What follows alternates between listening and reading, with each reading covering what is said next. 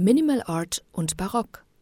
So lassen sich die Werke des bereits 2014 verstorbenen bayerischen Künstlers Georg Ettel auf den Punkt gebracht beschreiben. Eine Auswahl davon ist jetzt im Papstgeburtshaus in Magdel am Inn zu sehen, erklärt dessen Leiter Franz Harringer.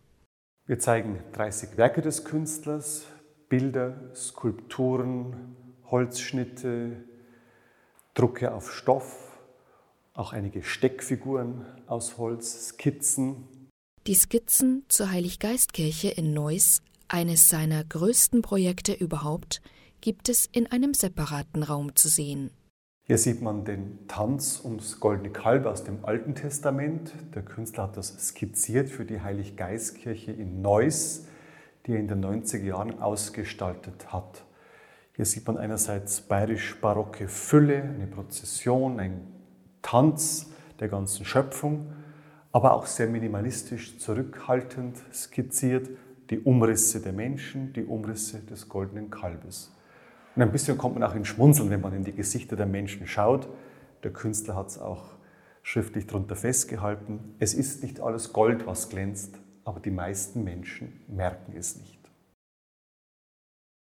Dann schließe ich mich wie ein Mönch in meine Zelle und schaffe lautet das Motto der Sonderausstellung. Aus gutem Grund.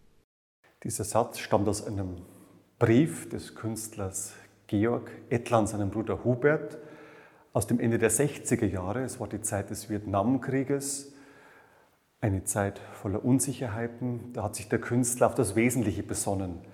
Er hat sich in seine Zelle, sein Atelier zurückgezogen und sich Gedanken gemacht, was ist der Mensch, wie kann ich ihn in wenigen Strichen auch darstellen, um den Kern des Lebens auf den Punkt zu bringen. Zu sehen sind die Werke von Georg Ettel bis 4. Oktober. Alle Informationen zur Anmeldung und Öffnungszeiten finden Sie im Internet unter Papsthaus EU. Stefanie Hintermeier, katholische Redaktion.